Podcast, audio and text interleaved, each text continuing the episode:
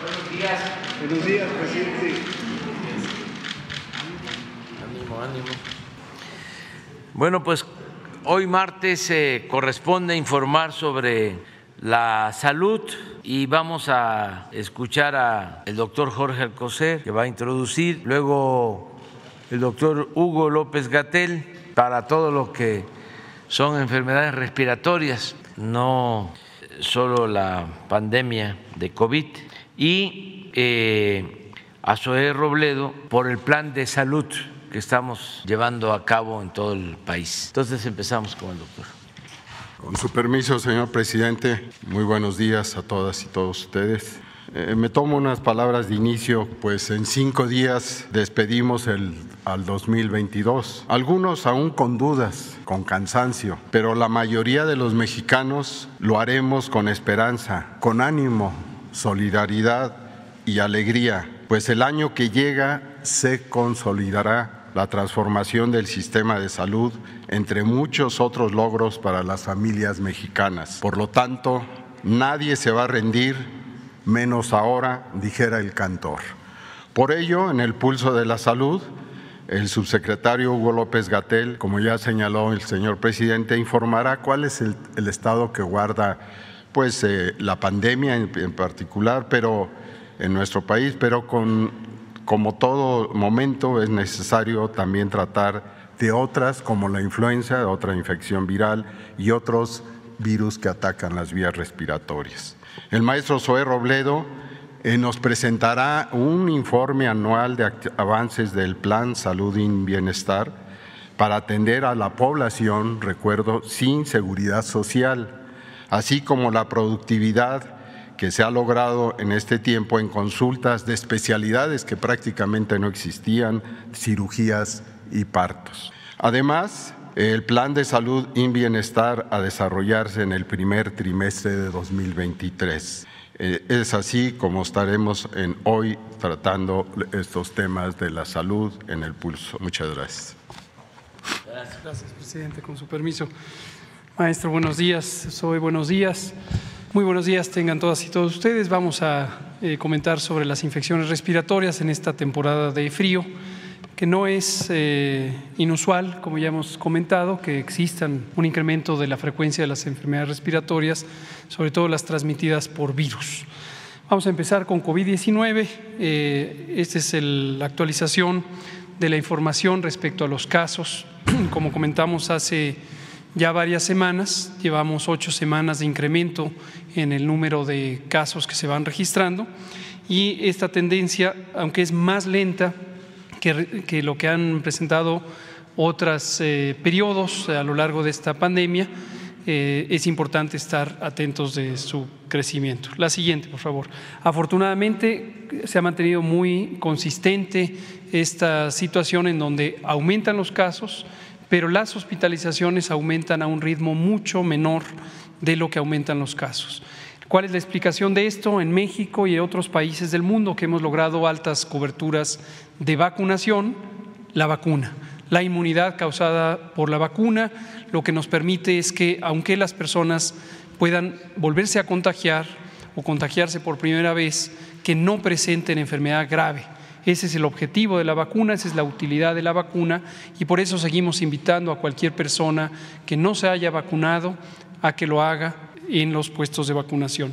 7% la ocupación promedio de camas en general, las camas destinadas a la infección respiratoria aguda que requiere hospitalización y 2% se mantiene muy eh, limitada la eh, necesidad de hospitalización en terapia intensiva. La siguiente, por favor. De la misma manera, las defunciones, afortunadamente, en comparación con cualquiera de las otras oleadas de la pandemia, están en niveles muy pequeños. Eh, tenemos eh, incremento que ha llegado a 10 defunciones promedio diarias en cada una de estas semanas que se presentan en la tabla anexa a la gráfica, pero pueden ver ustedes en forma gráfica apenas es aparente en el extremo derecho de la gráfica el incremento de las defunciones. Esto es alentador, desde luego lamentable cualquier defunción que ocurra, pero alentador que el efecto de la vacuna ha logrado proteger a las personas.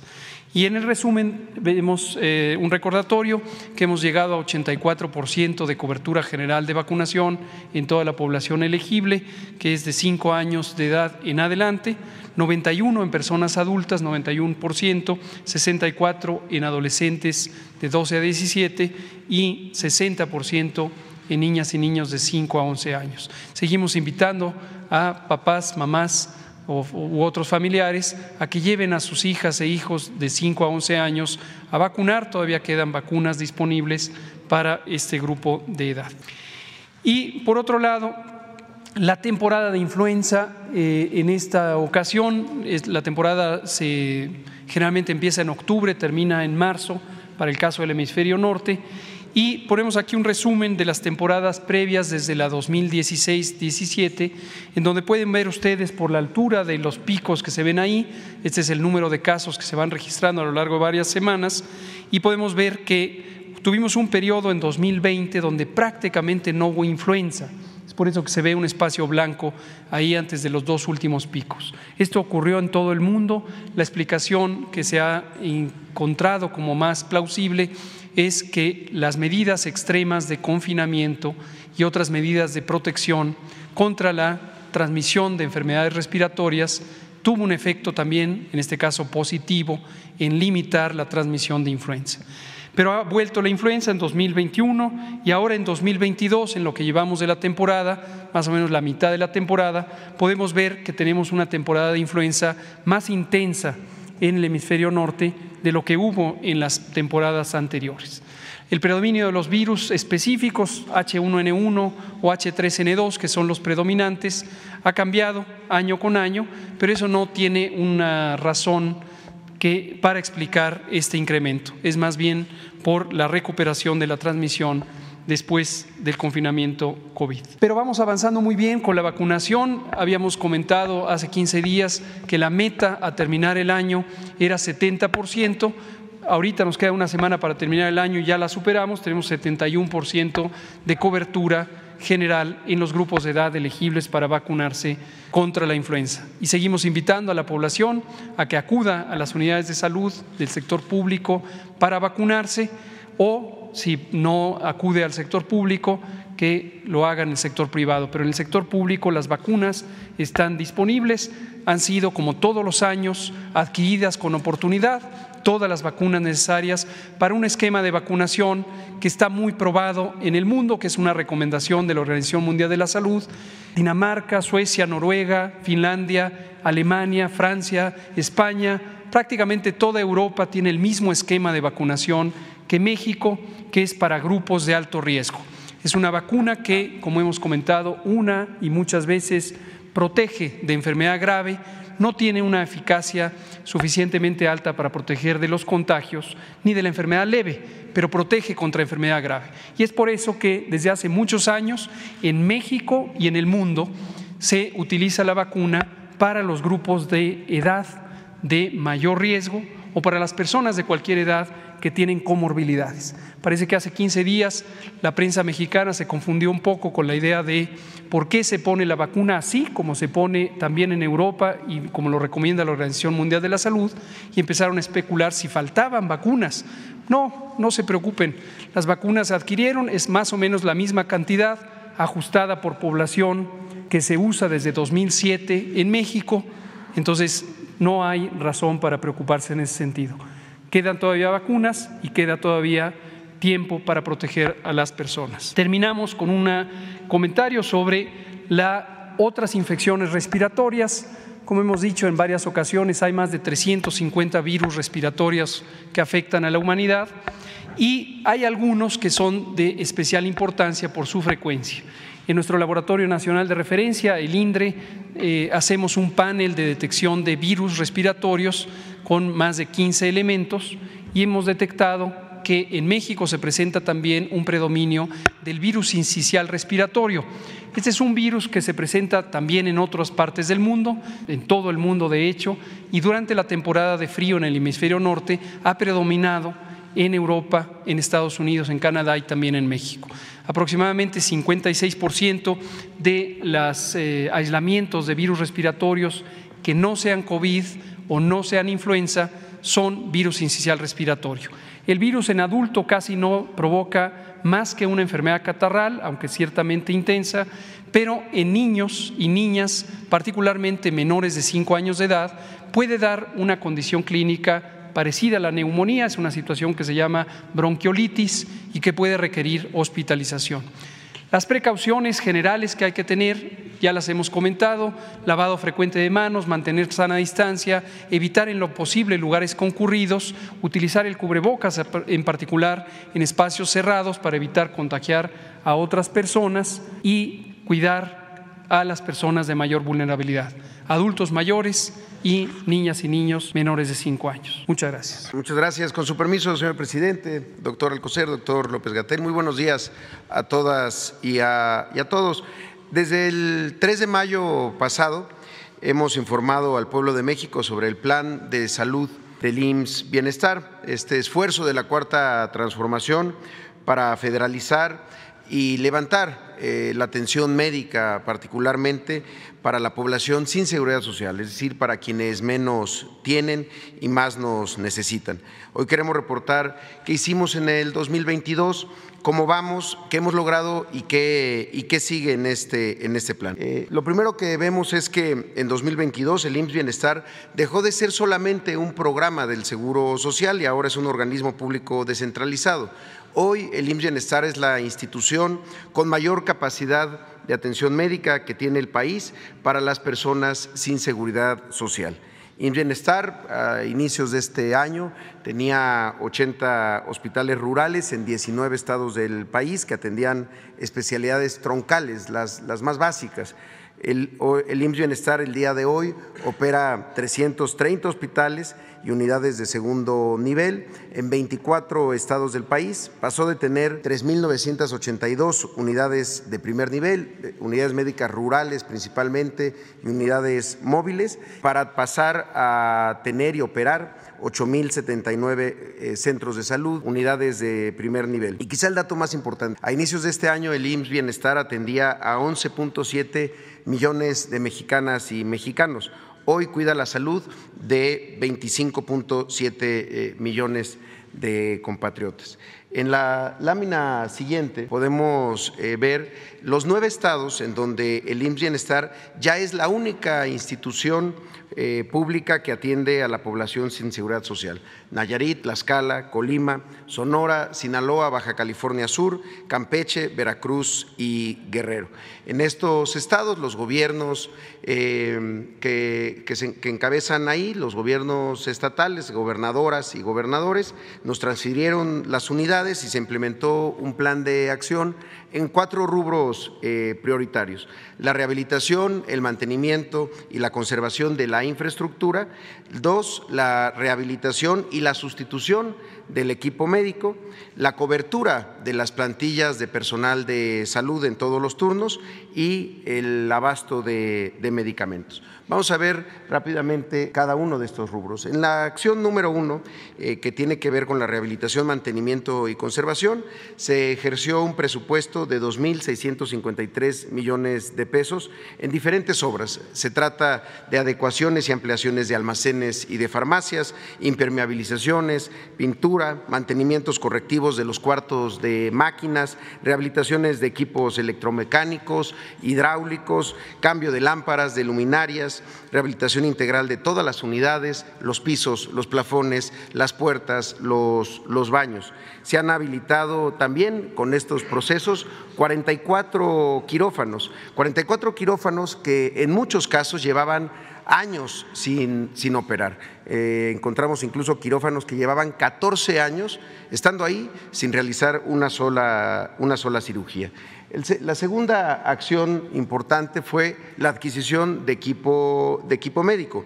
Junto con el INSABI, y el IN Bienestar se celebraron diversos procesos de compra de equipo por un monto de 2.080 millones de pesos para adquirir 17.392 eh, piezas de equipo que incluyen monitores de signos vitales, carros rojos para las salas de urgencia, en donde tienen los equipos de reanimación, cunas de calor radiante para recién nacidos, eh, incubadoras de traslado, camas clínicas hospitalarias, camas obstétricas eléctricas para procesos de parto amigable, refrigeradores para vacunas, estuches de diagnóstico, fonodetectores, cosas elementales pero ausentes en muchas de estas eh, unidades que ya se adquirieron. Además, se rehabilitaron tomógrafos, equipos de rayos eh, X, lámparas de, de quirófano, entre, entre otros.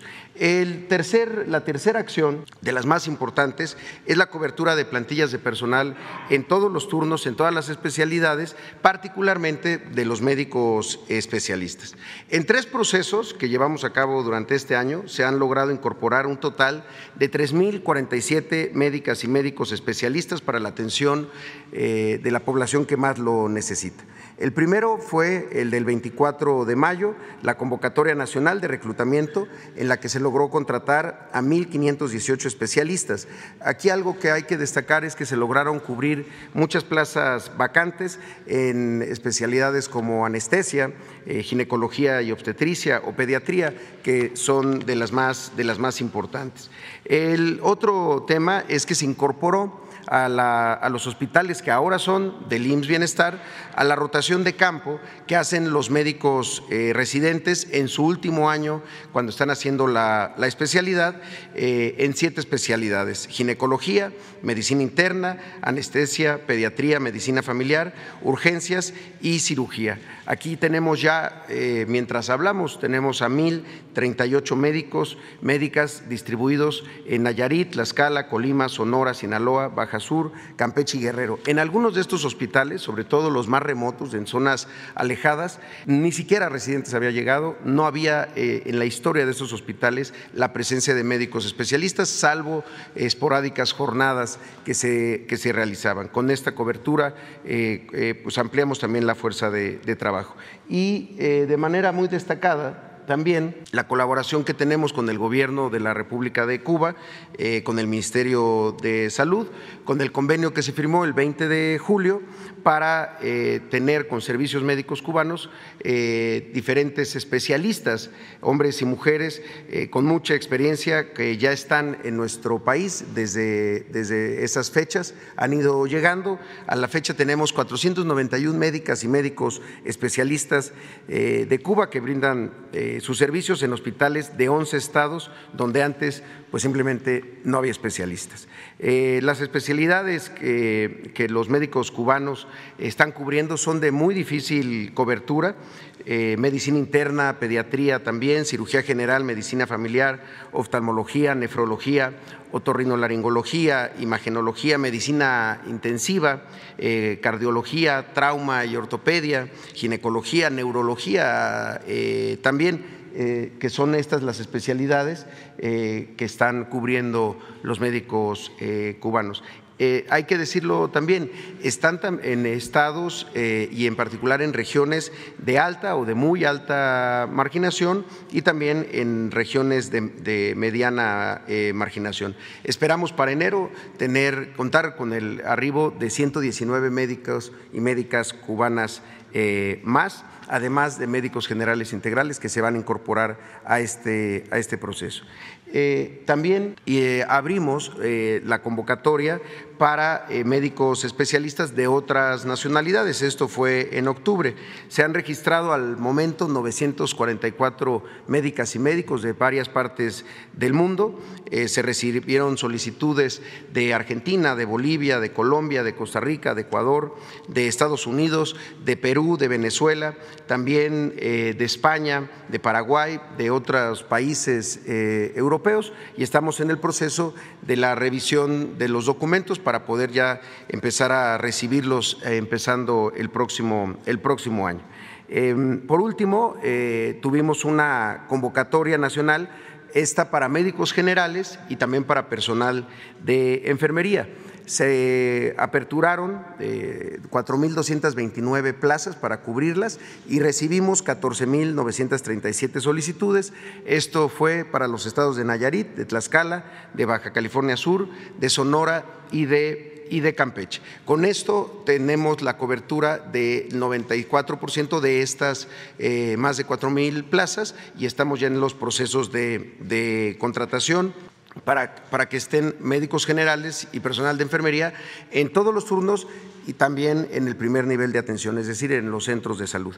Y también hoy queremos anunciar, la anterior, por favor, esto que es la convocatoria que estamos ampliando de médicos generales y personal de enfermería en cuatro nuevos estados, en Sinaloa, en Colima, en Michoacán y en Veracruz. Se tratará de 1.067 posiciones de médicos generales, 2.195 de personal de enfermería, por lo que invitamos a todas y a todos a visitar la página eh, www.ims.gov.mx, diagonal IMSS Bienestar para tener más información y realizar el registro que se abrirá a partir del 3 de enero y hasta el 17 de enero del, 2000, del 2023. Eh, la cuarta acción tiene que ver con el abasto de medicamentos. Eh, en esto no es solamente surtir a los estados de los medicamentos necesarios. Son procesos que pasan por seis etapas. La primera es ordenar las solicitudes de medicamentos de los estados, es decir, que los estados soliciten a las instituciones federales los medicamentos que se usan eh, eh, mes con mes, los consumos por medios mensuales. Eh, esa fue la primera acción. Después, aumentar la capacidad que se tiene de almacenamiento y también de la capacidad que se tiene en las farmacias por eso era tan importante ampliar muchas farmacias que se saturaban con medicamentos que no necesariamente eran los de alto, de alto consumo. También se adecuaron y reordenaron 35 eh, farmacias, reforzamos el parque vehicular para la distribución, contamos con Birmex en, varios estados que está haciendo la distribución ya en las, eh, como se le llama, la última milla, en los lugares más apartados de los, de los medicamentos. Eh, se compró y se hizo una compra emergente por 217 millones de pesos en claves eh, donde se tenía un inventario eh, menor y se implementó el sistema de abasto institucional, el sistema de administración de insumos, el SAI, para tener información más precisa, como lo hemos comentado aquí, no solamente de cuántas, cuántos medicamentos hay en cada estado, sino cuántas recetas se están surtiendo y cuántas se surten de manera completa. Como se ve, cada que vamos entrando a un estado, se van mejorando este indicador. El nivel de surtimiento pasó en un promedio de los nueve estados de 46% allá arriba del 91% y hay estados como Nayarit que pasaron del 25% de las claves eh, que, tenían y del surtimiento de recetas a un 99% ya de todas las claves que se tenían que tener. En Tlaxcala se pasó del 50% de abasto al 97%, en Colima del 45% a 99%, igual que en Baja California Sur que pasó del 65% de recetas surtidas a un 99%, Sonora que pasó del 20% a 98%, Sinaloa del 39% al 96%, y los estados más recientes, Campeche, que pasó del 65 al 88%, Guerrero, que pasó del 32 al 81%, y Veracruz, que estamos en la segunda etapa, donde se mantiene en un 65%. Ahí es el estado en donde tenemos que reforzar aún más antes de que concluya este, este año. Y finalmente, eh, esto nos ha se traduce en servicios, se traduce en incrementar la posibilidad, ya teniendo la infraestructura, el equipo, el personal y los insumos, en incrementar los, servicios. Se han en estos nueve estados otorgado 23% más consultas de medicina familiar, 120% más de consulta de especialidad, es decir, había lugares en donde no existía la consulta de especialidad, toda la consulta era de médicos generales y con referencias a hospitales en las ciudades. Hoy ya tenemos 120% más consultas de especialidad, 55% más cirugías se han realizado en estos nueve estados y 31% más partos eh, atendidos. Esto no significa que nazcan más personas, simplemente que están naciendo en instituciones públicas, están naciendo en el IMSS, en el IMSS Bienestar y no en el medio privado. Eh, hay datos por estados, si los podemos ver, que son muy destacables. En Nayarit, donde se incrementó el 193% de las consultas de especialidad, o Tlaxcala, donde se incrementó el 37% las cirugías, Colima, con 218% más consultas de especialidad, eh, Campeche, donde están ocurriendo 108% más partos que antes que entrara el programa, Baja California Sur está teniendo 65% más de cirugías, o Sonora, que también tiene 60% más cirugías que, antes. Eh, finalmente, un tema muy sensible y muy importante que es parte de estas acciones es que se han cerrado 182 cajas registradoras del Seguro Popular en donde se cobraban los servicios para las personas que no tienen para pagar. Esto era el Seguro Popular, un sistema de financiamiento que cobraba la atención eh, y, que y, que terminaba simulando eh, la atención médica, rotulando los hospitales. Esto no es un cambio de rótulo, como lo hemos dicho, es un cambio de régimen en la atención médica y de la forma como el Estado mexicano atiende a la, salud de las personas que no tienen eh, seguridad social. En ese, en ese sentido, tenemos el, plan para el primer trimestre del próximo año, que pasa por concluir en estados donde ya iniciamos, donde ya estamos trabajando estos procesos de rehabilitación, de cambios de equipo, de cobertura de plantillas de personal, en Morelos, en Michoacán y en el estado de Oaxaca, que visitaremos el día de mañana. Eh, estamos haciendo los levantamientos diagnósticos en estados que además acaban de cambiar sus gobiernos estatales, en el estado de Hidalgo, en el estado de Quintana Roo y en el estado de, Tamaulipas, en acuerdo con los eh, gobernadores y gobernadoras de estas entidades. Y también en febrero queremos concluir la implementación del modelo, ya, ya se hicieron los levantamientos, ya hay, ya hay trabajo avanzado en los estados de Zacatecas y de San Luis Potosí. Eh, la última es nada más un reporte del ejercicio del gasto. De estos nueve estados, en estas acciones nada más, aparte han ha habido muchas otras eh, acciones, pero en las acciones de rehabilitación y de sustitución de, equipo se, han, eh, se tenía un presupuesto de, 900, de 5.637 millones de pesos y se ejercieron el 98 por ciento. Entonces, creemos que el proceso va caminando. Eh, agradecemos muchísimo la disposición de los gobiernos de los estados y desde luego de todo el personal de salud eh, que hoy está eh, incorporándose al IMSS Bienestar con la mayor de las voluntades y, demostrando su vocación de, de, servicio. Hemos preparado un video, señor presidente, si nos permitieran pasarlo. Es un resumen de las acciones de este año. Muchísimas gracias. Buenos días.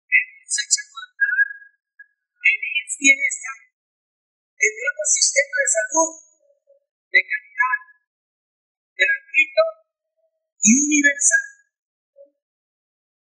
En 2022 arrancamos el proceso de transformación con el programa Bienestar en los estados de Nayarit, Tlaxcala, Colima, Sonora, Sinaloa, Baja California Sur, Campeche, Guerrero y Veracruz.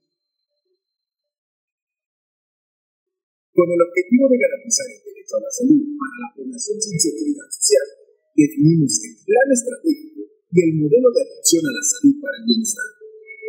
Realizamos el diagnóstico, implementamos las acciones y hoy damos resultados. Por eso, gracias a las los 15 gobernadores que libres, conscientes y humanistas han apostado por la transformación de los sistemas de salud. Con la transferencia de los sistemas estatales de salud al órgano público descentralizado en bienestar, permitamos unidades, ampliamos adquirimos equipos, cubrimos plantillas en los turnos y está en marcha una estrategia de abasto emergente de medicamentos. Pues a mí me da mucho gusto de, de tener esto, pues gracias a Dios ya no voy a ser la única que van a, a tener estas cirugías, sino van a ser muchas, hay mucha gente aquí enferma, aquí hay bastante gente que, que sí necesitan de esto, de que haya doctores para atender. Está la farmacia de un sentido. Ahora que tienen pues más rápido que antes, porque antes llegaba hasta la tarde a veces aquí. Se le informó que toda la atención iba a ser gratuita. Me siento muy orgullosa de ser de las primeras cirugías en estos quirófanos de este hospital. Con un bienestar, la salud es un derecho bueno, vamos. Mujeres. O sea, una, dos, tres, cuatro, cinco, seis. A ver si se puede. Muchas gracias, señor no vamos presidente. a tardar, ¿eh? porque ayer nos pasamos. Muy buenos días, Marta Obeso de Esfera Noticias y de la revista Naturopatía, señor presidente. Uno de los exponentes y heredero de la medicina ancestral inca el médico tradicional y sacerdote Lauro, Lauro Inostroza García, conocido como Tarire Matzaguara, Este, llegó a México procedente de Lima, Perú, el pasado 26 de septiembre. Ese día, autoridades aduanales, sin dar aviso a la Fiscalía General de la República, decomisaron unas botellas que traía en su maleta, argumentando que iban a ser analizadas. En estas botellas, Lauro Inostroza, de 69 años de edad, traía ayahuasca medicina que la cultura inca utiliza para fines terapéuticos, religiosos y culturales. Desde entonces, este sacerdote curandero y uno de los médicos tradicionales más destacados de América Latina se encuentra preso en nuestro país, señor presidente, y la Confederación de Medicina Tradicional Complementaria Integrativa y Educación de Salud, COFEMITES, así como representantes de los pueblos originarios con quienes tenía una agenda de trabajo aquí en nuestro país, han denunciado que las autoridades mexicanas han vulnerado la dignidad, su derecho como guardián de la cultura inca y tradiciones peruanas y sus derechos humanos.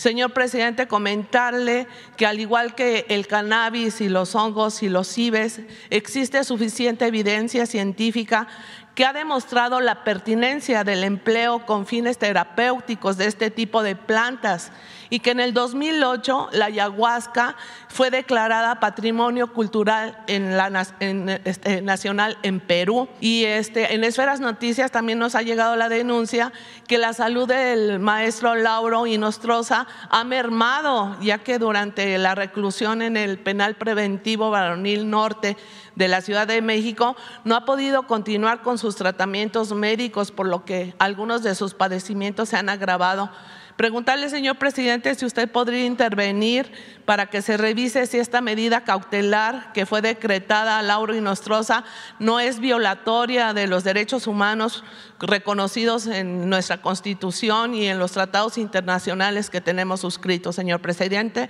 Y también preguntarle cuál es su opinión, señor presidente, respecto al rescate, uso y promoción, y promoción del conocimiento ancestral en el empleo de la cannabis, los hongos y los cibes y esta ayahuasca. Bueno, en el caso que este, planteas, eh, le vamos a pedir al licenciado Francisco Garduño de Migración que vea cómo está este asunto y con el aval de ustedes, porque pues, ustedes se dedican a eh, fomentar la medicina tradicional y son gentes serias, este, vamos a buscar de que se le libere, si te parece. Sí, por favor. Y este, que se vea cómo está su asunto. Seguramente eh, consideran que es una droga y por eso este, lo detuvieron. Hay que verlo y que ustedes como asociación este, eh, fundamenten de que se trata de un tratamiento tradicional. Ok, le podríamos pedir a Cofemites que les mande un escrito. sí. claro que sí. Lo otro es, pues, eh, ¿usted qué opina? De acuerdo a lo que decidió la Suprema Corte sobre eh, el uso de estas este, hierbas, no eh, tengo más elementos. Considero que para fines curativos, pues todo, todo lo que pueda ayudar. No veo yo en esto ningún problema y creo que ya está permitido para fines curativos. Entonces, es cosa de que se siga luchando por eso. Así es, gracias. Y aprovechando que está el secretario de Salud, el doctor Alcocer, este, quisiera saber su opinión respecto a que el pasado 29 de noviembre se aprobó la inclusión de la ozonoterapia en la Ley de Salud de la Ciudad de México. Si nos pudiera explicar en qué consiste esta terapia alternativa y en qué casos está recomendada, ya que recuerdo que una vez que pude conversar con el secretario, él me comentaba que era la única terapia alternativa que él nos recomendaría. Doctor, si me pudiera. Permiso, señor presidente. Sí, este, el tema es amplio, el tema es obligado en un país con tal cultura que tenemos y desde luego se, ha hecho, se han hecho esfuerzos eh, no solo en las instancias de salud, pero las que conozco son, por ejemplo, el ir integrando la farmacopea de, estos productos. Es una tarea muy importante, lo existe en una base inicial en el Instituto Nacional de Nutrición, eh, que se hizo principalmente en Oaxaca. en, otro momento, ya más eh, en este gobierno, También COFEPRIS, eh, eh, tomando en cuenta experiencias y comunicación en el norte, en Sonora y en el, norte del país, también se ha, sido, se ha hecho esta farmacopea de los productos naturales que se utilizan precisamente por en las zonas eh, indígenas y desde luego con la sabiduría que tienen. Esta integración para el conocimiento, vamos a señalarlo, eh, no, no local, sino internacional, pues cuesta trabajo ubicarlo. En Perú, por ejemplo, es toda una gama de posibilidades eh, y lo tenemos ya en un uso, como mencioné, muy conocido, porque de ahí se originan gran parte de los medicamentos. Eh, si ustedes me dicen una enfermedad que no tenga un medicamento que su base fue creada, desarrollada en un producto natural que se pudo eh, obtener y procesar con lo más habitual, con los tés, con las pócimas, con una serie de acciones de valor cultural, desde repito, pero que son también muy útiles, muy necesarias. La piel, la nariz, no solo las inyecciones son las vías más importantes para ello. Este es el panorama general. También lo existe ya también en, otros, eh, en otras instancias de cultura donde se está tomando en cuenta esta realidad. En cuanto al ozono, esto no es este, de origen este, natural. Esta es una propuesta derivada precisamente de una acción física y desde luego una acción connotada en, en el ozono que en su difusión hacia los tejidos puede cambiar algunas de las vertientes ligadas a pequeños elementos que nosotros tenemos en nuestra, eh, en nuestra piel, en nuestra respiración y desde luego en nuestros tejidos que requieren rehabilitaciones precisamente donde se utiliza mucho una rehabilitación muscular, una rehabilitación también de las articulaciones y tiene su sus centros de mayor acción, existe en la homeopatía mucha unión también en algunos lugares con esto, y son las, las rutas de lo que es la salud en su máxima este, extensión. En cuanto a mi opinión, eh, que fue en ese momento de conocimiento eh, más científico, le falta la ozonoterapia, esa base que no es obligada, sino es conocerla para que no quede esto, y lo tomo con mucho, mucho detalle, en una acción no, no eh, racional, sino inclusive de uso en exceso y de un engaño para algunas de las acciones. Pero en, esa, en ese equilibrio, pues queda a nosotros, a la gente con racionalidad, pues darle la oportunidad. No es dañino, desde luego es un recurso que se tiene que seguir trabajando y pues bienvenido. Gracias. Sí, y aprovechando este señor secretario, este recordarle que a lo largo de todo este año una servidora he denunciado aquí y se ha ofrecido evidencia, incluso tuvimos una reunión con el doctor Ricardo ah, este, Cortés este, de la inoperatividad de la Dirección de Medicina Tradicional y Cultura este, eh, Desarrollo Intercultural de la Secretaría de Salud. El mismo doctor este, Cortés Alcalá reconoció que sí es un área de simulación por falta de presupuesto preguntarle si para el 2023 este, ya esta dirección va a ser operativa, si va a haber cambios, con qué presupuesto se cuenta y este, cómo resarcir todas estas dos décadas que no ha dado resultados. Sí, esto yo le pediría al doctor Hugo López Gatel, que es el subsecretario donde está ubicada esta dirección y que desde luego junto con el doctor Cortés son los que le dan seguimiento y que ha habido... Eh, caminos nuevos que en su momento tal vez él o el doctor Cortés lo puede enseñar, por favor. Con su permiso, presidente, con mucho gusto, maestro. Sí, eh, efectivamente, a lo que se refirió el doctor Cortés, porque ya es la tercera vez que usted menciona en este foro que el doctor Cortés dijo que era una simulación, se refirió a la historia de esa dirección, no se refiere a lo que estamos en este momento trabajando. Efectivamente, esta dirección fue creada hace casi dos décadas y en su momento se pretendió, en un momento de auge del conocimiento sobre la medicina tradicional, eh, que era, entre otras, destacada un área semejante en el Instituto Mexicano del Seguro Social, cuando estaba el doctor Javier Lozoya, y se pretendía impulsar no solamente la recopilación del bagaje cultural y el conocimiento científico que pudiera haber sobre los distintos productos, particularmente vegetales. Se pretendía además que en la terapéutica convencional, en las eh, terapias que están reconocidas o formalizadas por leyes o por reglamentos o por lineamientos, se incorporara parte de este eh, bagaje cultural.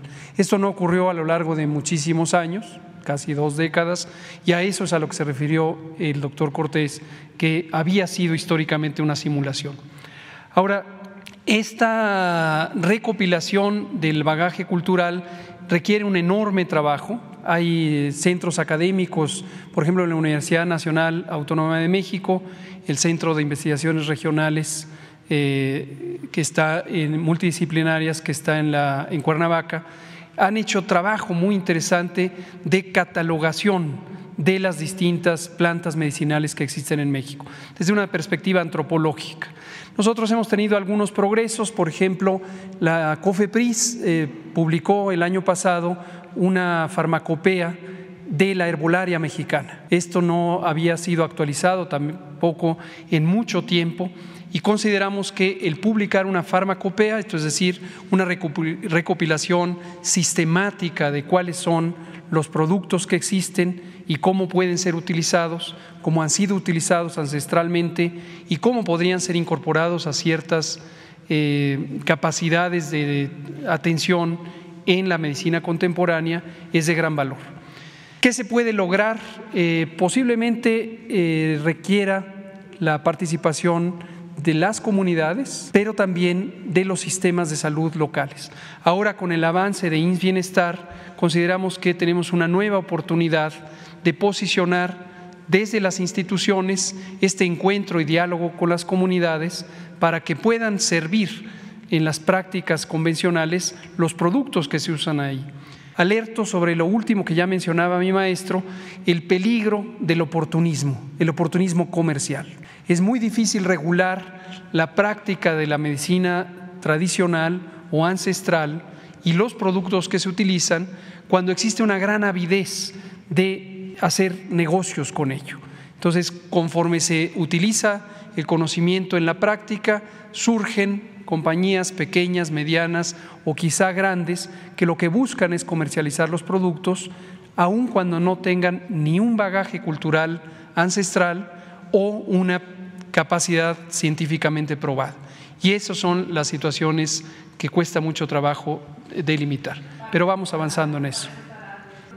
Sí, la dirección no necesariamente es la solución y veo que usted pone mucha atención en la dirección y el personaje que la ocupa. Es más amplio que eso, como le digo, es todo un esfuerzo institucional sistemático mucho énfasis y todo precisamente porque no ha habido resultados y porque una servidora ha estado en contacto Qué bueno que lo haga, se lo agradezco. Incluso está pendiente también una reunión con las médicas y parteras tradicionales. Muy bien. Que no se ha logrado en esa dirección. Claro. Entonces, por eso, y hay un estudio de la Universidad de la Sorbona en París donde demuestra que no ha cumplido con su objetivo con el que fue creado. Hay mucho, mucho, que, hay mucho por hacer. Le agradezco mucho que que usted ponga atención en ello. cuál es la visión que tiene usted de esta dirección?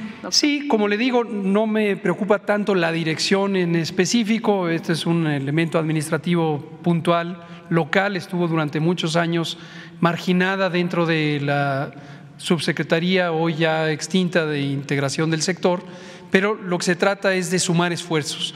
Por cierto, no quiero dejar de mencionar al INPI y a su titular, eh, mi buen amigo el licenciado Adelfo Regino, quien también ha sido un impulsor no solamente de la explotación eh, apropiada del conocimiento para una práctica justa de la medicina tradicional, sino además del involucramiento de las distintas pueblos ancestrales. Entonces vamos a seguir trabajando en coordinación, no en una sola dirección, tenemos el Bienestar, tenemos lo que hace la nueva farmacopea herbolaria, tenemos lo que hace el INPI y desde luego es un planteamiento mucho más amplio. Pero muchas gracias por insistir en ello. ¿eh? Gracias. ¿Quién sigue?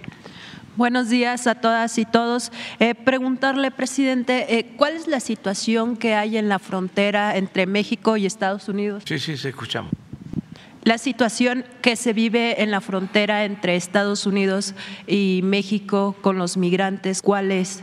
Bueno, estamos este, enfrentando el fenómeno migratorio, cuidando a los migrantes para que no sean maltratados y hay que buscar una solución de fondo. Hemos insistido mucho en que se deben de atender las causas que originan la migración, que no se da por gusto, sino por necesidad. Sin embargo, no ha habido mucha voluntad en este sentido de parte de los gobiernos.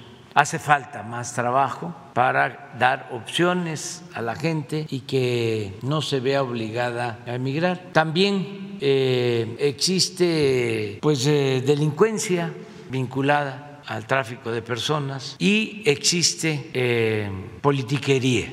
Hace unos días, en Navidad, llevaron unos camiones de migrantes eh, enfrente de la casa de la vicepresidenta Kamala Harris. ¿Quiénes envían estos eh, migrantes? Pues los opositores políticos. Pero es una actitud muy inhumana porque estamos hablando de una época de bajas temperaturas. Entonces, por su eh, fobia a los migrantes, su xenofobia y por sus intereses politiqueros se atreven a utilizar el dolor, la necesidad de la gente. Entonces, ahora que va a estar con nosotros el presidente Biden, vamos a tratar el tema de manera estructural. Estamos pues planteando que haya un programa de apoyo a los países con más pobreza, con más necesidad, para que la gente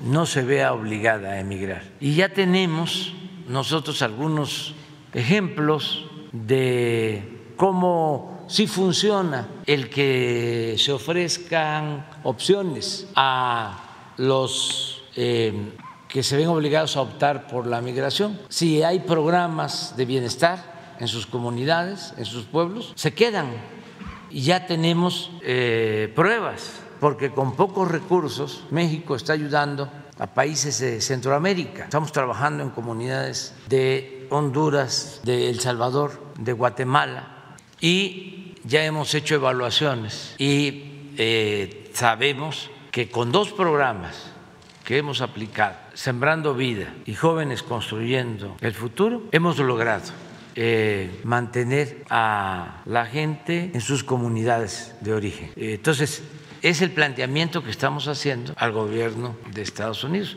y que ahora que nos vamos a encontrar con el presidente Biden se va a volver a tratar. Últimamente ya no solo es la migración de Centroamérica, ya eh, hay mucha migración de eh, Venezuela, eh, también de Nicaragua, Colombia, Ecuador últimamente. Entonces, nuestra propuesta es un plan para el desarrollo de toda América Latina y el Caribe, algo que no se hace, lo he venido aquí repitiendo, desde la época del presidente Kennedy, de la Alianza para el Progreso que se destinaron alrededor de 10 mil millones de dólares para apoyar a los pueblos de América Latina y el Caribe. Eh, en aquella ocasión se excluyó a Cuba y Haití Ahora nuestra propuesta es que no se excluya a nadie, pero es ese propósito.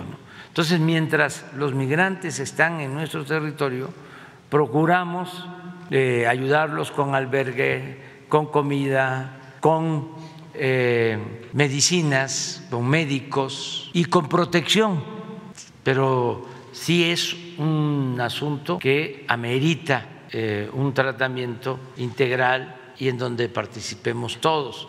Hay algo que Estados Unidos eh, echó a andar, el gobierno del presidente Biden, que funcionó, que ojalá y se pueda eh, replicar y eh, ampliar. En el caso de migrantes venezolanos, que se otorgaron pues alrededor de 25 mil mm, visas o permisos para trabajo temporal Entonces, a partir de que aplicaron esta medida, y eso también lo podemos probar, se redujo el flujo migratorio de migrantes eh, venezolanos. Entonces, esas medidas podrían ser de mucha utilidad. Darle eh, cauce al flujo migratorio, que es lo que venimos eh, este, demandando desde hace mucho tiempo, porque además hace falta fuerza de trabajo en Estados Unidos. ¿Por qué no quieren regularizar la situación de los migrantes? Porque así abusan también de los migrantes, no les pagan lo que les deben de pagar, este, no les dan prestaciones sociales, los pueden despedir cuando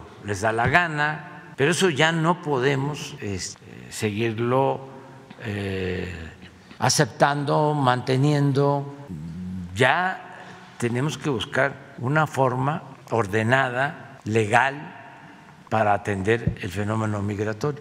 Eh, Por eso va a ser muy importante la cumbre ahora, el encuentro con el presidente Biden.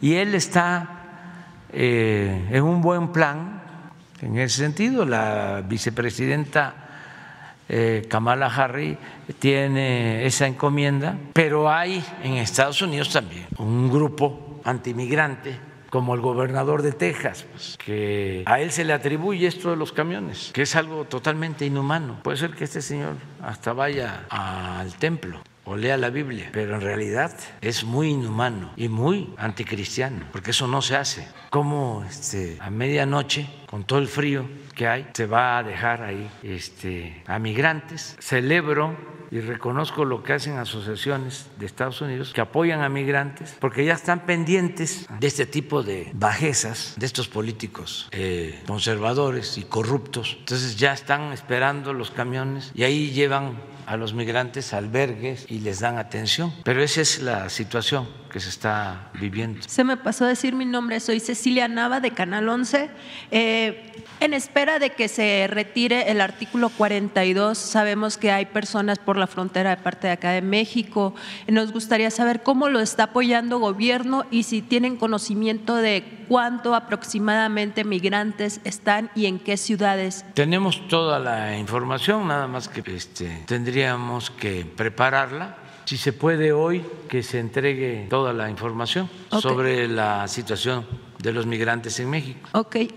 Y de otro tema, presidente, eh, se hablaba de que iba a iniciar un programa de la Guardia Nacional Forestal, un nuevo cuerpo de seguridad eh, en Campeche para atender la tala ilegal. Eh, ¿Nos puede comentar cuándo va a iniciar, cuántos elementos y cuál es el objetivo para aplicar este nuevo programa. Ya se tiene, ya se tiene este, un plan de eh, creación de cuarteles de la Guardia Nacional en Campeche, en Quintana Roo, que tienen como propósito la seguridad de los ciudadanos, garantizar la seguridad de los ciudadanos y también combatir la tala eh, clandestina en las zonas de reserva, pero ya, por ejemplo, en Espujil, que es del municipio de Calakmul, que había mucha tala clandestina, ya además de que hay un destacamento militar, también se está eh, construyendo eh, un cuartel de la Guardia Nacional. En Candelaria, Campeche, vamos a construir otro. Y así, en toda la zona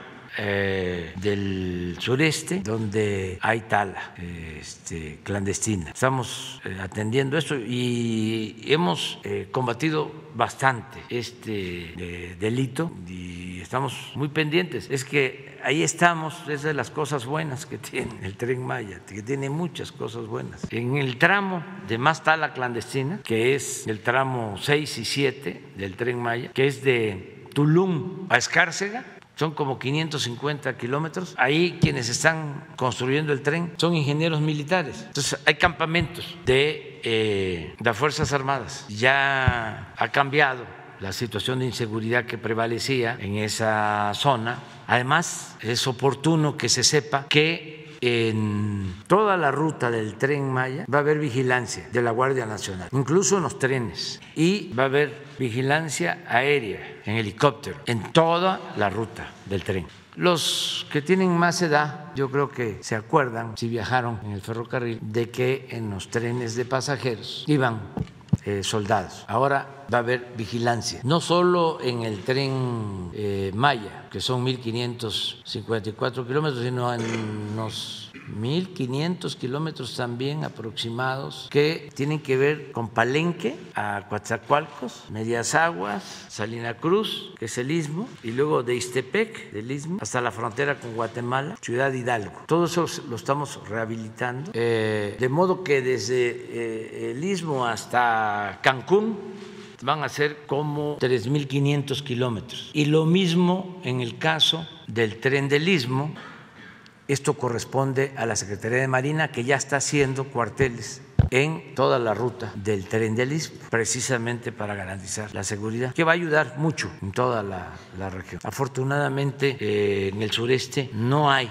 la violencia que hay en otras regiones del país. Me refiero a Oaxaca, a Chiapas, Veracruz ha bajado mucho, sí había, Tabasco eh, hay poca incidencia delictiva, Campeche muy poca, Yucatán es el estado con menos delitos en el país y Quintana Roo, a pesar de que es un centro turístico internacional y sí operan eh, bandas, de todas maneras tenemos ahí vigilancia y hay control. Pero eso es lo que está pasando en toda la región del sureste. Muchas gracias, señor presidente. Buenos días, Stephanie Palacios de la Agencia Internacional Sputnik. Eh, preguntarle sobre este tema de Oaxaca, ahorita eh, aprovechando que están los, secretarios y el secretario de Salud. Eh, estos menores de edad que fueron, tienen un virus que es una, presunta rabia, si confirmar si es rabia porque fueron picados por un murciélago. Si hay alguna información de estos tres menores, porque parece que algunos de ellos están graves, y cuáles son eh, algunos avances de esta, pues sí, de, esta situación. A ver, Con mucho gusto. Gracias por preguntarlo. Lastimosamente sí están graves dos de estos tres niños. La información ha sido difundida. Ayer la secretaria de Salud de Oaxaca presentó un informe tanto escrito como por un video y lo que ella dice es la misma información que conocemos. Eh, se trata de tres niñas, dos niñas y un niño, son hermanos, una de ocho, uno de siete y uno de dos años de edad, quienes fueron mordidos por un murciélago. Quizá uno o más de uno, es difícil saber si fue solo un animalito o varios en, una, en un eh, grupo. Esta situación les eh, condicionó a dos de ellos, los dos mayores, la niña de 8 y el niño de 7, estar con una enfermedad que clínicamente parece compatible con rabia. No se ha demostrado todavía por laboratorio, eh, las muestras fueron enviadas ya y se están procesando en el laboratorio nacional, en el INDRE, y muy probablemente hoy tengamos ya los resultados pero se están tratando como si fueran rabias, se les está dando el tratamiento profiláctico, esto quiere decir eh, utilizar la vacuna y un producto que se llama inmunoglobulina, que es un anticuerpo que neutraliza al virus rábico en caso de que lo tengan. ¿En cuánto tiempo, perdón, disculpen, cuánto tiempo se determinaría si es una rabia? Eh, si hoy tenemos ya eh, la mayoría de los resultados, hoy podríamos saberlo, aunque no es necesariamente fácil desde el punto de vista técnico, porque depende de la calidad de la muestra que se toma. El virus, para conocimiento general, el virus de la rabia es un virus que se transmite generalmente por animales, eso se llama una zoonosis en el mundo silvestre, en animales silvestres, está todo el tiempo. No es una enfermedad eliminable, no es desafortunadamente, pero es una realidad, no se puede eliminar la rabia porque principalmente el virus de la rabia se transmite entre animales silvestres. Murciélagos, sobre todo aquellos que se alimentan de sangre, eh, también eh, coyotes, tejones, eh, mapaches pueden ser entre los tipos de animal más frecuentemente eh, afectados por rabia y transmisores de rabia. En poblaciones rurales, como en este caso, esta es una población que se llama Palo de Lima, en el municipio de San Andrés Texmelucan. Esto está a 100 kilómetros aproximadamente al sureste de la capital del estado de Oaxaca, pero por una brecha. El recorrido es más de cuatro horas y media para llegar a esta comunidad. Es una comunidad muy pobre, eh, con condiciones de marginación muy grandes, con una carencia de servicios de salud. El centro de salud más cercano está a dos horas y media de desplazamiento desde esta comunidad. Entonces, lo que puede ocurrir es que fauna silvestre, en este caso murciélagos, que están afectados por rabia, ataquen a los seres humanos que están en una localidad como esta. Se dijo que había una alerta sanitaria. ¿Es, ¿Va a no, una alerta? Esto a veces mm, es más eh, por un asunto de información. En la prensa se suele usar la palabra alerta eh, en forma indiscriminada, sin que haya una justificación técnica. Hay una definición formal de alerta que desde hace varios años establecimos en el Sistema Nacional de Vigilancia Epidemiológica, pero en este caso no aplica una alerta. Es un caso individual, desafortunadamente afectando a tres niñas y niños. Desde luego es lamentable desde el punto de vista médico, pero no implica una alerta porque no hay una acción que se deba uh, realizar. Como ya dije, no se puede eliminar la rabia. En este momento hay rabia en México y en el mundo en una gran cantidad de animales silvestres y ahí seguirá. No se puede, obviamente, eh, eliminar a los animales silvestres ni es factible vacunarlos. Ahora sí aprovecho para comentar lo que México sí logró, y esto es motivo quizá de satisfacción y de orgullo, a lo largo de muchos años, no es una acción de un año, fue certificar la eliminación de rabia humana transmitida por perros. En 2019 la Organización Mundial de la Salud nos dio el, certificado de reconocimiento, somos el primer país del mundo en el que se elimina la rabia humana transmitida por perros.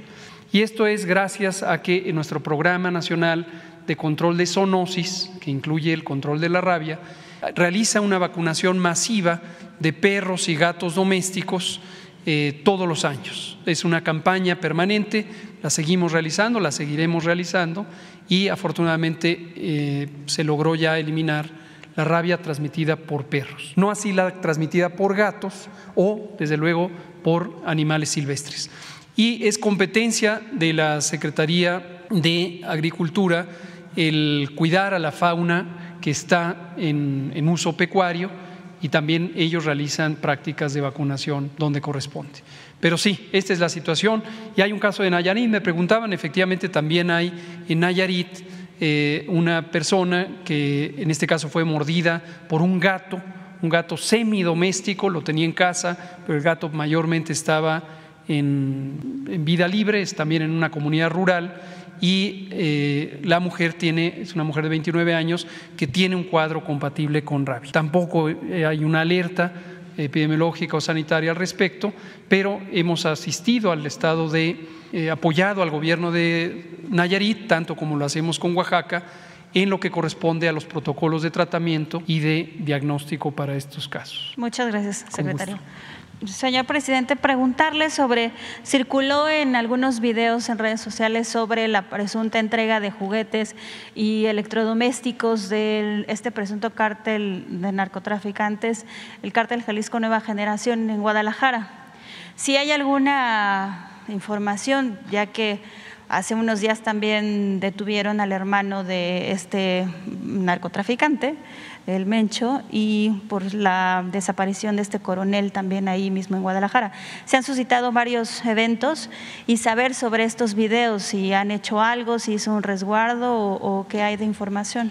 Bueno, desde eh, el inicio del gobierno, eh, pues eh, constatamos y era notorio de dominio público que las bandas de delincuentes se apoyaban mucho en las bases sociales, en la gente de las comunidades, que entregaban despensas, eh, mercancías, juguetes, en el caso del huachicol les permitían, después de que ellos llenaban las pipas con gasolina robada, les permitían también este, que eh, obtuvieran, recogieran, llenaran bidones de gasolinas. Había ese apoyo. Todo esto eh, ha ido eh, desapareciendo porque la gente sabe de que eso es ilegal y que no se debe de dar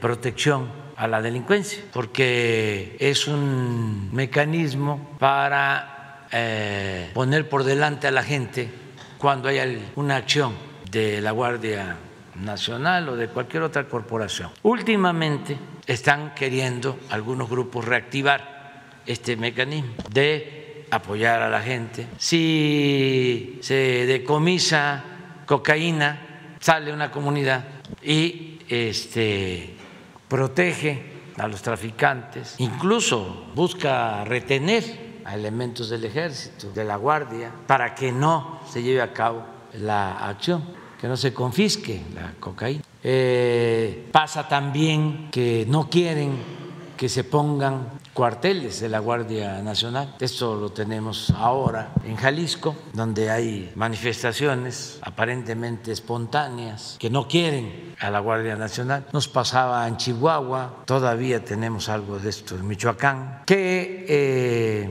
le digo a la gente, pues que no se dejen manipular, que no protejan a estas bandas, que no se dejen con la detención del hermano de, del Mencho, disculpe, está muy próximo a que la Marina y la Sedena y, fuerzas mexicanas de seguridad estén pronto a la captura del líder del cártel. No tengo este, información sobre esto.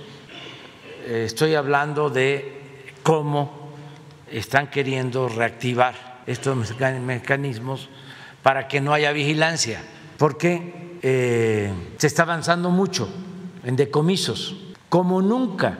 Precisamente hoy se acordó que el martes próximo, que corresponde a seguridad, se va a presentar un informe. Y es eh, muchísimo lo decomisado. No tiene comparación con lo que pasaba antes, nada más que no se informa en conjunto. Informa la Secretaría de la Defensa, informa la Secretaría de Marina, informa la Guardia Nacional y ahora vamos a informar de todo lo realizado por el Gabinete de Seguridad. Tomamos esa decisión. Entonces, eh, además, ya son 130 mil elementos de la Guardia Nacional, son 250 cuarteles. Cuando eh, tenía más elementos la Policía Federal, llegó a 40 mil, ahora son 130 mil. Además la Guardia, digo, la Policía Federal no tenía cuarteles, eh, era un desorden completo. Y además terminaban protegiendo a las bandas. Entonces ahora, pues sí hay más presencia de Guardia Nacional y además como ya se permite legalmente la participación de la Marina y de la Defensa, pues es la suma de eh, muchos más elementos y tenemos también pues, más eh, coordinación, eh, perseverancia. Las reuniones que hacemos todos los días aquí, de 6 a 7 de la mañana, con el Gabinete de Seguridad, se hacen en todos los estados. Y en la mayoría de los estados participan los gobernadores. Y ahí están los comandantes de región militar, los comandantes de zona naval, eh, comandantes de zonas militares, eh, los secretarios de seguridad pública, todos. Son mesas para lograr la, la paz, la tranquilidad. Entonces, pues ya no es como antes. Yo no informo mucho sobre esto porque me voy a los resultados. Es decir, la incidencia delictiva. En todos mis informes, si ustedes los ven, es, a ver, ¿cómo vamos en eh, la incidencia delictiva en lo que corresponde a delitos federales. ¿Cómo vamos en homicidios? ¿Cómo vamos en robo de vehículo? ¿Cómo vamos en secuestro? ¿En feminicidios? Sobre eso me voy. Pero no es eso lo único que se hace. Imagínense lo que se decomisa de cocaína, el valor de esos decomisos, eh, lo que se decomisa de fentanilo, de toda eh, la droga. Entonces vamos a informar sobre eso. Este, es, y si hay reacciones, lo que tú mencionas, es, pero no es por la detención solo de un este, presunto delincuente. Sí, además porque nunca, se, nunca salió una imagen del hermano de, uno de los sí, pero es porque se está actuando en general. Es lo que les ponía de ejemplo, ¿no? sea, no quieren que se instalen eh, cuarteles de la Guardia y usan a la gente, aprovecho para decirlo, para que la gente no se deje manipular. Eso no es bueno, aunque les den despensas, eso no es de buena fe, eso es para utilizar de escudo al pueblo, manipular al pueblo, y eso no se debe de permitir. Pues deben de ser como unos, unos tres o cuatro, muy pocos, o sea, este, muy pocos por lo general. Eh, insistimos, me acuerdo de uno de Villahumada, en Chihuahua, que no permitían que se construyera. Y hasta fui yo a inaugurarlo. Hay otro, por ejemplo, en Michoacán, en la Tierra Caliente, no voy a mencionar el municipio porque ese todavía está en proceso, y otro en Jalisco, y así, pero vamos avanzando. Y finalmente, señor presidente, en el tema internacional sobre la visita de Joe Biden el año que entra, me gustaría preguntarle si esta visita podría mm, afectar en las relaciones que tienen México con Rusia por el tema del conflicto de que conocemos Rusia y Ucrania, debido a las sanciones, porque continúan las sanciones contra el gobierno de Rusia y además por el tema del petróleo, la inflación y con la reciente visita del presidente de Ucrania a Estados Unidos, que bueno, financiaron otra vez esta, pues sí, esta, este este conflicto y además pues le otorgaron a Ucrania estos misiles Patriot. Además de que el presidente Evo Morales, expresidente Evo Morales, pues criticó un poco esta política de Estados Unidos cuando está viviendo un tema de una oleada de frío que han muerto más de 50 personas, además de la crisis que está viviendo Europa por el gas y que en algún momento usted había, ah, había dicho que iba a apoyar a Alemania en el tema de este de, del gas. Ahora con la visita del presidente Joe Biden, ¿van a hablar sobre este tema del apoyo que iba a ofrecer México? Porque iban a, apoyar a. No, no, no está este, en la agenda. Pero Este, continuará en el tema de que México se mantiene neutral, aunque Sí, exista esta. Sí, México es neutral. Este, y es un país libre y es un país independiente que tiene relaciones con todos los países del mundo. Además, porque recientemente el Parlamento Europeo había clasificado a Rusia como Estado promotor del terrorismo y han surgido algunas versiones del que el presidente Vladimir Putin está enfermo y que ha sido una ola de desinformación, que además la Embajada de Rusia en México ha declarado que esto pues no tiene ningún sustento y que el Kremlin pues no ha pues No, nosotros eh, mantenemos relaciones de amistad con todos los pueblos, con todos los gobiernos del mundo. Y en términos de geopolítica y además por otras razones que tienen que ver con nuestra eh, amistad y por el número de mexicanos que trabajan, que viven en Estados Unidos, eh, a nosotros nos importa mucho mantener buenas relaciones con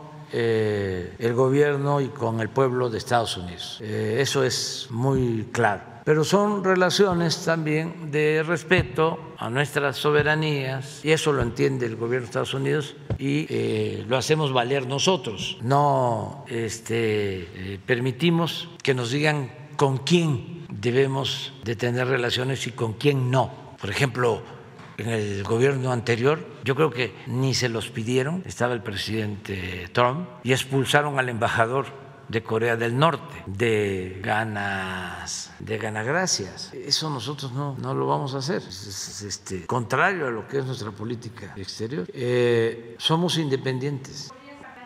Más ayuda y apoyo militar, el conflicto se alargue todavía hasta el año que entra. Ojalá y se resuelva y sea este, por la vía pacífica, como lo, nosotros lo estamos planteando, porque no beneficia a nadie. Las guerras son irracionales, causan nada más desgracia, dolor, tristeza, bueno, migración, crisis económica. Es lo más este, irracional que puede haber. Eh, ojalá y lleguen a un acuerdo. Nosotros propusimos un acuerdo de paz Incluso se propuso que interviniera la ONU, que interviniera el Papa Francisco y que interviniera el ministro Modi de la India y que buscaran este, una solución pacífica para beneficio de todos. Pero no han hecho nada. Es un poco lo lamentable de la actuación de la ONU, que está paralizada, inmovilizada, pasmada, cuando debería de estar buscando la paz en esta guerra de Rusia y Ucrania. Y también, pues, eh, las potencias deberían de actuar con responsabilidad, sobre todo las élites económicas y políticas, no estar alimentando la guerra, no estar mandando armas como lo hacen las potencias hegemónicas. Entonces, nosotros vamos a mantener nuestra política y el tema que vamos a tratar con el presidente Biden, ya lo he puesto aquí, ya lo he dado a conocer, tiene que ver con el fortalecimiento de nuestras relaciones en América del Norte y en toda América eh, con respecto a nuestras soberanías y tiene que ver con un plan para el desarrollo y el bienestar de todos los países del continente americano y tiene que ver también con un cambio en la política entre países del continente americano que no haya subordinaciones, que no haya intervencionismo, que no haya bloqueos, que se inicie una etapa nueva, que ya no se continúe con la doctrina Monroe ni con la concepción esta eh, del destino manifiesto, que nos veamos todos como aliados en, en América, todos, que haya respeto. Y esto va a significar eh, el fortalecimiento de todo el continente. Además, se tiene que hacer, porque si siguen los desequilibrios en lo económico, en lo comercial, si Asia sigue creciendo como lo ha venido haciendo, eh, no queremos que esos desequilibrios se quieran resolver con el uso de la fuerza, con lo bélico, porque no queremos la guerra, queremos la paz. Entonces es mucho mejor la competencia económica, comercial y mantener esos equilibrios a que haya hegemonías económicas, comerciales y al mismo tiempo se quieran enfrentar esas hegemonías, como ha venido sucediendo, con lo bélico. No, eso es muy peligroso, muy riesgoso para nosotros y para las nuevas generaciones. Entonces mi planteamiento es, a ver, si nos fortalecemos, en América, dejamos de depender de otras regiones. Y lo que le voy a proponer es una política de sustitución de, importaciones. Es decir, que ya nos estemos comprando en otras regiones lo que consumimos. ¿Y esto qué va a significar? Fortalecer nuestra economía en América del Norte y en toda América. Porque vamos a producir más, se van a generar más empleos, va a haber más crecimiento. Eh, ese es el planteamiento acompañado con un programa para el bienestar eh, de los pueblos de América. Y con todo respeto, este, entender que es el continente más fuerte del mundo. Lo que hace falta es la integración, es levantar la mira y planear porque los del continente asiático, esos están planeando para el 30, para el 40, para el 50. Y nosotros en América no hacemos eso. Aquí se usa aquello de que se eche a andar la carreta y que las calabazas se acomoden solas o se van a acomodar solas. Entonces mi propuesta es, vamos a planear hacia adelante. Ya no nos va a tocar verlo a nosotros, pero vamos a dejar un proyecto para todo el continente americano. Entonces sí va a ser en ese sentido. La guerra Rusia-Ucrania no, no es tema, o sea, para nosotros no. O sea, ¿qué deseamos? La paz. Eso sí. Sí, no, no, no, no nos metemos. Ahora sí, vámonos. ¿Qué tal, presidente? Buenos días. Eh, Jorge Chaparro del diario La Razón. Preguntarle, presidente, eh, faltan dos nombramientos, eh, bueno, un nombramiento en el Banco Nacional de México. ¿Ya tiene usted una decisión al respecto sobre el futuro del vicegobernador? En este caso, ¿quién, ¿a quién propondrían? Se vencen los plazos el 31 de enero. Sí, este, ya el secretario de Hacienda, Rogelio Ramírez de la O, está haciendo ya la propuesta y antes del 31 se va a enviar, este, como lo establece la ley, la propuesta al Senado. Todavía no tiene el nombre. No, es que eso corresponde al secretario de Hacienda. y, presidente, también preguntarle, eh, pues eh, ya está eh, por vencerse también el plazo para la publicación de estas vacaciones de dobles que van a recibir los trabajadores a partir de ya firmé ayer. Yo creo que ya salió publicado, ¿no? Ya firmé el decreto. El, tú dices el de la ampliación de las vacaciones. Ajá, vacaciones sí, ya, ya lo firmé. Ya es, un hecho, entrará a partir del primero. Pues es que yo creo que ya se publicó. A ver, pregunta. Bueno, ustedes están pendientes, pero Yo ya firmé. perfecto. ¿Mandé? Sí, sí. Es que hay que descansar, o sea, trabajar y descansar. Y ya saben cuál es este, la recomendación de San Benito. Ocho horas para trabajar ocho horas para descansar y ocho horas para pensar. En mi caso, pues como ya no tengo mucho que pensar porque ya sé de qué se trata, ya tengo bien definido el proyecto, pues son ocho y ocho, son dieciséis de trabajo y ocho de descanso, que a veces pues son ocho y que son muy buenas porque el sueño es lo más reparador que hay. Esto me lo dicen los médicos. Este, pero cuando no se puede, pues ni modo. Además que sí es bueno el sueño, además este, cuando no duerme uno bien, no anda uno de buen humor, se enoja uno. Y en este noble oficio de la política no hay que enojarse. Este, entonces lo más recomendable pues es descansar. Y las vacaciones pues también lo mismo, este, pues que el trabajador tenga posibilidad de estar más con la familia, eh, ayuda mucho la convivencia familiar. Nos afecta mucho la desintegración de las familias. Entonces, a veces por necesidad, por ejemplo, la migración este, ha llevado a romper a familias, a desintegrar familias. Afortunadamente los mexicanos somos muy fraternos, muy solidarios, pero sí se separan miembros de la familia. Lo otro, pues es la necesidad del trabajo, trabajo del padre, de la madre, entonces, este, la desatención a los hijos, el hijo que no tiene tutela, que no tiene madre, que no tiene padre, este, pues eh, ¿quién llena ese vacío? En algunas ocasiones, el jefe de grupo, el jefe de la pandilla. Entonces, sí es muy importante la convivencia. Bueno, lo que somos nosotros, pues los mexicanos, lo que pasó el 24 y lo que va a pasar el 31, pero más el 24. Y ahí nos reunimos con la familia en el concepto moderno de familia, de diversidad, como debe de ser, eh, pero pues las vacaciones se inscriben en eso, ¿no? en tener posibilidad para la recreación. Ahora les hablaba yo de las Islas Marías, que ya este, se abrió, ya se llenó prácticamente este, el cupo y como son dos o tres días, creo que dos, era, no, tres, ya lo que están pidiendo es un día más y no es caro. Entonces, una gente que tiene vacaciones este, ampliadas puede, ir ahí con la familia. No sabes si se publicó, se publica hoy. Eh, presidente, eh, una de las quejas, de, sobre todo de los microempresarios, es que les va a resultar muy complicado sostener estas vacaciones para sus empleados porque el, ingreso y el trabajo que realizan las tiendas, los pequeños comercios, las carnicerías, en fin, va a ser muy complicado. ¿Hay un programa que usted esté pensando de apoyo para estos, estas empresas? Es que claro que sí, sí, digo claro eh, que sí hay un apoyo. ¿Cuál es el apoyo? El apoyo es que hay más ventas, hay más eh, utilidad, porque hay crecimiento. ¿Cuál es el apoyo? pues que no aumente el precio de la luz, no aumente el precio del gas, no aumente el precio de la gasolina, no aumente el precio del diésel, no aumentan los impuestos. O sea, no es como antes que, a ver, hay que apretarnos el cinturón. El pueblo se aprieta el cinturón y el gobierno eh, derrocha. Hay lujos, hay privilegios en el gobierno.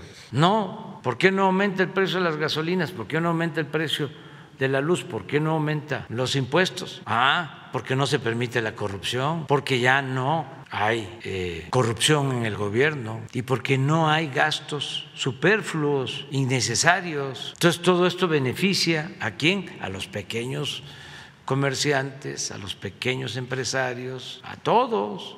Entonces sí alcanza para decir, sí podemos pagar las vacaciones. Además, imagínense, después de las vacaciones van a llegar los trabajadores, pero con muchísimas ganas de trabajar. Además, una empresa es una sociedad. Una empresa, para que funcione bien, tiene que tomar en cuenta que cuando menos significa lo mismo el trabajo que el capital, porque podríamos decir que significa más, que representa más el trabajo que el capital. Afortunadamente los empresarios mexicanos, casi todos, y lo vimos en la pandemia, los más pequeños empresarios aguantaron hasta el final a sus trabajadores. Hubieron otros, estos de las cadenas, ¿cómo le llaman? Las franquicias, que en una semana mil, dos mil, tres mil despidos, sin tocarse el corazón. Y el pequeño cuidó. Por eso les dimos créditos a los pequeños empresarios. Entonces yo sí creo que se puede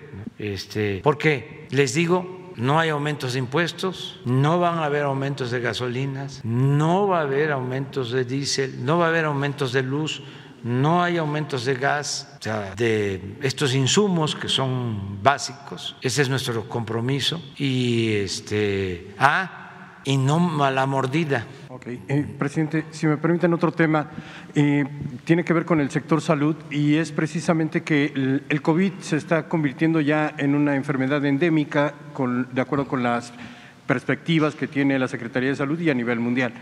Eh, en, esta perspectiva, ¿Se tiene planificado ya que a partir del siguiente año y los años subsecuentes habrá una vacunación regular contra COVID? En México lo vamos a hacer. ¿Cuánto dura la protección que tenemos ahora los mexicanos contra esta enfermedad? Porque se hablaba de 8 a 11 meses. ¿Cuál es la realidad de la protección que tienen hoy los mexicanos? Porque también estamos viendo que un incremento se está dando en China, por ejemplo, muy fuerte con otras variantes que podrían llegar a nuestro país, igual que lo hizo esta, esta variante del COVID. ¿Qué es lo que vamos a hacer como gobierno federal o lo que van a hacer ustedes como gobierno federal para proteger a la población ante una eventual, eh, pues ya, eh, eh, enfermedad estacional? Con mucho gusto, muchas gracias por preguntarlo. Esto lo hemos comentado varias veces, pero gracias por preguntarlo otra vez y con mucho gusto lo volvemos a, a explicar.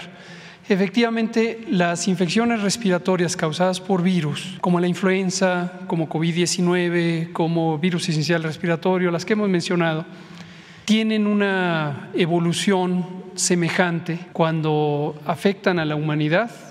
De inicio se comportan en forma epidémica, puede ser en forma pandémica, es una epidemia generalizada en todo el mundo, y durante algunos años iniciales, dos, tres, o más permanecen con una grave afección a la especie humana. Pero después empiezan a entrar en un equilibrio, en sentido estricto es un equilibrio ecológico entre la especie invasora, que es el virus, y la especie invadida, que es Homo sapiens sapiens, los seres humanos. Y ese equilibrio lo que va resultando es un virus que afecta menos a la especie invadida, es decir, causa enfermedad menos grave, justamente como lo estamos viendo con COVID, lo mismo que vimos en 2009 y 10 con la influenza H1N1 y tienden a permanecer por el resto del tiempo. Es impredecible si en algún momento uno de estos virus dejará de existir como un organismo que infecte a la especie humana. Lo más probable es que no, lo más probable es que permanezca. Por las características del mecanismo de transmisión a partir de las gotas de líquidos respiratorios, en las temporadas frías es más eficiente el contagio, en las temporadas de calor es menos eficiente el contagio. Y eso va resultando que progresivamente estos virus empiecen a entrar en una fase estacional. Al principio tuvimos, como en este caso, la emergencia de COVID-19 en el invierno, pero después tuvimos brotes o oleadas en todos los sitios del mundo, indistintamente en la temporada de calor, en los veranos pero progresivamente vamos a tener menos oleadas en los veranos y más oleadas invernales, de modo que ya permanezca como un virus persistente. Ahora, una de las razones por las que las vacunas pueden empezar a perder su efectividad, su capacidad de proteger, es porque los virus para los que fueron diseñadas muten, se transformen genéticamente y químicamente son organismos sustancialmente diferentes comparados con las especies o los variantes o tipos y subtipos a los que originalmente fueron diseñadas. Esto eh, muy característicamente ocurre con la influenza y por esa razón hay ya un sistema mundial de diseño de las vacunas contra la influenza. A lo largo del año se van recopilando eh, muestras del virus en todos los países que colaboramos con el Sistema Global de Vigilancia de Virus Respiratorios. Estos son analizados por personas expertas y finalmente en febrero la Organización Mundial de la Salud resuelve en una reunión científica cuáles son los virus o los tipos y subtipos de virus influenza que más probablemente afectarán en la siguiente temporada. Y entonces se diseña la vacuna para el hemisferio norte y otra con un diseño posiblemente diferente para el hemisferio sur, de acuerdo a cuál es la estación eh, en la que predominarán esas variantes. Este modelo se ha pensado que podría ser el que corresponda también para el virus SARS-CoV-2, causante de COVID-19. En la medida que es un virus, aunque es genéticamente diferente, es una especie diferente de virus, es un virus de alta mutación y es probable que las distintas variantes que vayan apareciendo sean tan sustancialmente diferentes que las vacunas que se diseñan en un momento dado ya no brinden la protección adecuada. Ahora, hasta el momento esto está en un planteamiento teórico. No se ha demostrado cuál es la duración esperada de una protección por vacuna y se ha especulado mucho, en la prensa se usa mucho estas ideas de cuatro meses, seis meses, ocho meses. Estas son cifras un poco mm, sin fundamento o se han sobreinterpretado algunos estudios que algunas de las casas farmacéuticas han hecho para apreciar qué tan protectora es la vacuna contra una variante que apareció posteriormente. Pero es muy importante saber que en general las vacunas que existen hoy, la gran mayoría todavía con la formulación original, siguen siendo protectoras para las variantes que en este momento existen. Y hay pocas vacunas para las que se han hecho estudios de población, en grandes poblaciones. Concretamente son dos, la vacuna Pfizer y la vacuna Abdala, la vacuna cubana es una vacuna, hace poco se publicó un estudio en la revista británica Lancet, una revista muy prestigiosa, y en septiembre se publicó justamente un estudio muy completo de la vacuna Abdala, y es uno de los pocos estudios con ese nivel de exploración científica tan amplia, tan rigurosa, de la capacidad de la vacuna en condiciones reales. Y resultó ser una de las vacunas también altamente efectivas efectividades poblacionales arriba del 93%, y esto es la confianza que tenemos de una vacuna que es probada en la población, no solamente en forma experimental. Entonces se irá conociendo. Ahora, respecto al diseño de los esquemas vacunales que se van a tener en el caso mexicano o de cualquier otro país, estamos justamente eh, en todo momento siguiendo la información científica para diseñar la mejor combinación. Lo más probable es que lo hagamos con vacunas que tengan probada efectividad poblacional. Abdala bien podría ser una de ellas, precisamente por esa gran capacidad de estabilidad dado el diseño molecular que tiene. Sí, definitivamente. Eso también es importante que se sepa. Eh, a veces eh, también así como la semana o la quincena pasada en la prensa mexicana, no sé por qué hubo una corriente de opinión que decía que no teníamos vacunas contra la influenza, ya quedó claro que se confundieron, no creo que haya mala voluntad, yo creo que se confundieron, pero en este caso igual, el presupuesto necesario para las vacunas COVID, el que podría ser necesario, se contempló desde el inicio, el presidente instruyó a la Secretaría de Hacienda para que facilitara la reserva presupuestal correspondiente. ¿Cuánto se va a necesitar de ese presupuesto? Está por verse de acuerdo precisamente al esquema vacunal que en su momento será establecido. ¿Destinó para este propósito? Son cerca de 30, eh, mil millones de pesos, que son una cifra parecida a la que originalmente se contempló durante la pandemia, ¿se acuerdan que hemos dado la cifra de arriba de 45 mil millones de pesos? Es lo que nos costaron las vacunas. Ahora, esta es una asignación presupuestal que puede ser usada para las distintas vacunas. No es que está específicamente para las vacunas de COVID. Y el programa de vacunación universal tiene otros productos, son 14 inmunógenos.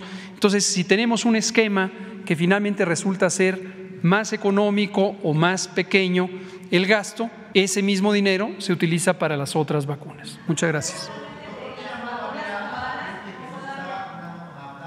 ¿Mande usted? ¿Qué llamado haría usted a la gente que no se está vacunando con Abdala? Justamente por esto que estaba mencionando, que es una vacuna altamente efectiva, pero carece de, de algunas cuestiones.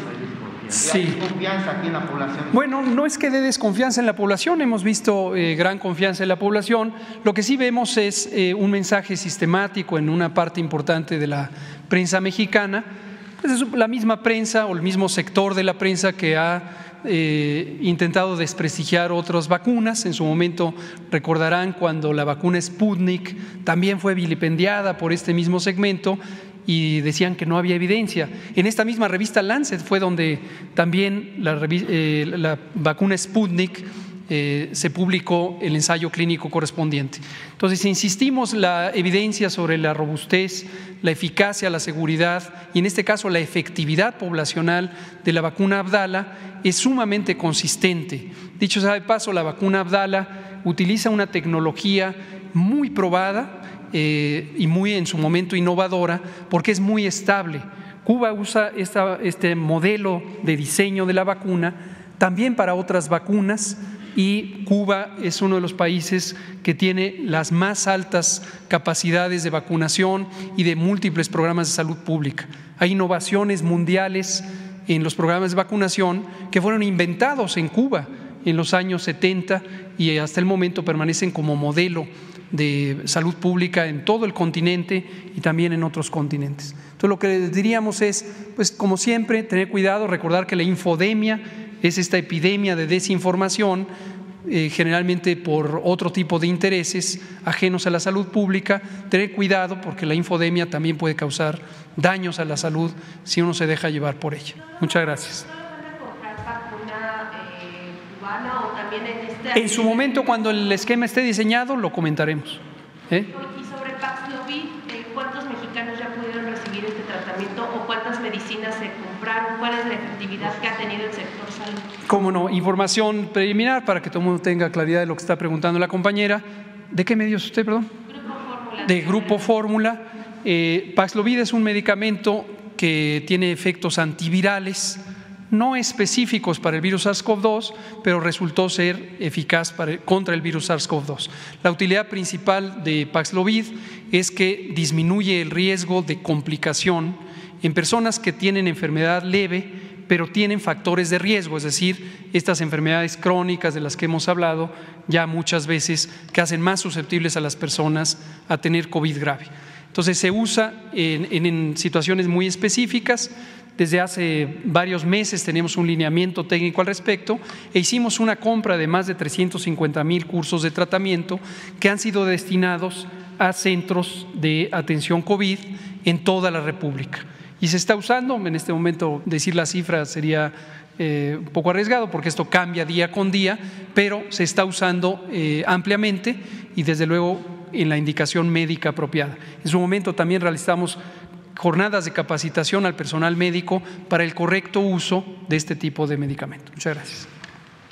Adelante, ya, ya vamos a. Gracias, eh, presidente. Eh, el INEGI reporta que los mexicanos gastaron siete veces más en salud que la inversión total que hizo el gobierno federal en este sector el año pasado. Eh, me gustaría que hiciera una autocrítica eh, del por qué la gente está optando por los servicios de salud privados, si esto deja o demuestra que los servicios de salud eh, públicos aún siguen siendo deficientes e insuficientes. Y si ante este panorama em, usted había prometido un sistema de salud similar al de Dinamarca, eh, le falta menos de dos años, ¿usted cree que se pueda cumplir esa promesa y para cumplirla, qué es lo que se tiene que hacer? Esa sería la primera pregunta. Gracias. No, mire, este, vamos avanzando mucho. ¿De qué medio es usted? Erika Hernández de Reforma. Ah, bueno, este, ahora mismo, este, ¿por qué no? Este, vuelves a, informar sobre eh, en los estados donde está el IMSS Bienestar, cómo se está incrementando el número de consultas y de atención a partos y todo porque lo acabamos de decir. Sí, presidente, pero en una manera general, eh, el sistema de salud, de, manera general, no, no vemos que esté cumpliendo con lo que usted había prometido. Eh, primero, si me permite, señor presidente, si podemos poner esa justamente. La nota que trae hoy en su primera plana el Reforma es eh, una disculpa de antemano, pero es muy pobremente realizada. Primero, el comparativo que hace del gasto de salud es solamente del ramo 12, que son los programas de salud pública, justamente. Programas que se dedican a intervenciones a la población en su conjunto, los programas de VIH, los programas de salud sexual y reproductiva. Ese no es el presupuesto, ni remotamente es el presupuesto del gobierno federal en atención médica. Y luego compara eh, pues la pude revisar en la mañana, eh, lo que hace el, eh, suma dos, dos conceptos. Uno, de la atención de cuidadores en casas y, los, y, hace ese cálculo y después hace un cálculo también bastante forzado respecto a cuántas personas derechohabientes del Seguro Social que no utilizaron los servicios del Seguro Social, asume que, que se atendieron en el medio privado. No todo mundo se enferma, afortunadamente, en el país. Hay muchos derechohabientes que efectivamente pueden pasar mucho tiempo sin utilizar servicios de atención médica, consultas, estudios de diagnóstico, porque no se enfermaron. Hay quienes, eh, eh, desde luego, pueden estarlo haciendo en el medio privado, pero es un número mucho menor. Entonces, la verdad que, la nota cuesta trabajo de eh, pensarla con un rigor periodístico a partir de comparar cosas que no son comparables. El ramo 12 específicamente el FASA es otra cosa, que es el fondo en donde están las nóminas, eso no se contabiliza, en donde están la operación de los hospitales, donde está la operación de las unidades de primer nivel. Entonces, lo que toman es solamente un pedazo, uno de los ramos, y asumen que es el ramo de salud, el ramo 12. Efectivamente, así lo dice el presupuesto, pero no es el único, eh, eh, eh, no es la única fuente de financiamiento del sistema de salud. Ahora, esto es mucho más evidente. En estos casos, en donde las consultas de medicina familiar prácticamente no existían, porque la medicina familiar es parte del modelo histórico de la seguridad social en nuestro país. Son médicos eh, especialistas, los médicos familiares, no son médicos generales, que pueden ver una amplia eh, gama de, padecimientos y que hoy incrementaron en 23% sus consultas. Este tipo de consultas eran las que en el Seguro Popular o no existían, o simplemente no existía ese servicio, o efectivamente se iban al medio privado. En el caso de las consultas de especialidad, peor, peor aún, porque en las zonas remotas estas consultas de especialidad están generalmente en las áreas de consulta externa que existen en los hospitales, en los consultorios que están en los hospitales, no se atendían con médicos especialistas tampoco, era una, eran consultas de, de, medicina general. Con el programa El Bienestar hoy se tiene cobertura para que la gente pueda ir a la consulta de especialidad, no solamente en las especialidades troncales que hemos eh, detallado, ginecología, pediatría, medicina interna, este, ya también trauma y, ortopedia o cirugía, sino en muchas más especialidades, cerca de 52. Esto también era lo que o se cobraba eh, en las cajas del Seguro Popular o se iban al medio privado o simplemente no ocurrían esas eh, consultas de especialidad y entonces se tenía que esperar a que ya el estado de salud fuera deteriorándose y quizá tuviera que haber una intervención de otra naturaleza. Y las cirugías exactamente lo mismo. Entonces, este incremento de cirugías que no fueron al medio eh, privado en estos nueve estados en donde estamos avanzando, demuestra que con la eficiencia de los recursos y con verdaderamente una intervención que atiende la salud no como una mercancía ni contabilizada solamente de manera financiera como era con el Seguro Popular, se puede hacer más con los mismos recursos. Pero además de eso, el gasto que planteamos aquí de más de 5 mil millones de pesos solamente para la adquisición de equipo que no se había adquirido en muchos años y para la rehabilitación de unidades que no se habían rehabilitado ni atendido durante muchos años, pues eh, es lo que permite tener esta, esta productividad. Entonces, ¿cuál sería eh, la autocrítica o el calificativo que ustedes mismos se dan eh, sobre los servicios de salud? En el caso del IMSS vemos clínicas donde en el servicio de, urgencias hay gente que está hasta tres días sentada en una silla de de hierro en el piso, ¿todo eso para ustedes no es parte de la eficiencia o cómo se califica todo esto y preguntarle al presidente, insistirle si se cumplirá su promesa eh, del sistema de salud como Dinamarca. Gracias. Sí, nada más es bien importante esto que usted señala. Tres elementos eh, contribuyen a que se tenga la necesidad de seguir invirtiendo. El primero es los 30 años de desatención eh, a la atención primaria de la salud. Es decir, eh, todo lo que se ha defendido sistemáticamente deja de ver que México en 30 años se convirtió en el campeón en enfermedades que se pudieron haber prevenido, en enfermedades crónico-degenerativas, obesidad, diabetes, dislipidemias y demás. Esos 30 años de régimen neoliberal que se defienden con tanta vehemencia, no se toma en cuenta que fueron los años donde se incrementó y se cambió el, eh, en, la atención médica, se hizo un giro y pasamos de atender enfermedad, eh, atención ginecobstétrica, enfermedades de contagio o accidentes a atender enfermedades que se hubieran podido evitar. El 45% del gasto del IMSS es enfermedades crónico-degenerativas. ¿Cuándo ocurrió ese incremento? En, estos, en los últimos, en los 30 años de este periodo. Segundo lugar, por la falta de inversión, por la falta de inversión en la atención médica. Es que tenemos hoy una situación de insuficiencia para poder atender, a pesar de que se han incrementado el número de eh, contrataciones de personal médico. Porque ese es el tercer elemento, la falta de formación de médicos especialistas en términos de la necesidad de los propios sistemas de salud. Eso es verdaderamente, eh, verdaderamente criminal, que durante 30 años no se hayan formado los médicos suficientes para los que iba a necesitar el mismo sistema de salud. A eso súmele la pandemia. Entonces, creo que hay razones que explican esto y eh, acciones que están intentando corregirlo. Entonces, digamos, eh, superar esos 30 años, ¿cuánto va a llevar y si se podría, o qué es lo que se podría lograr en menos de dos años? Gracias. Este, el año próximo, a más tardar a finales, ya tenemos un sistema de salud pública como el de Dinamarca. Y puede ser que mejor. Y te voy a explicar por qué. Vamos a tener un sistema de salud pública como el de Dinamarca, en donde eh, la atención médica, los medicamentos son gratuitos.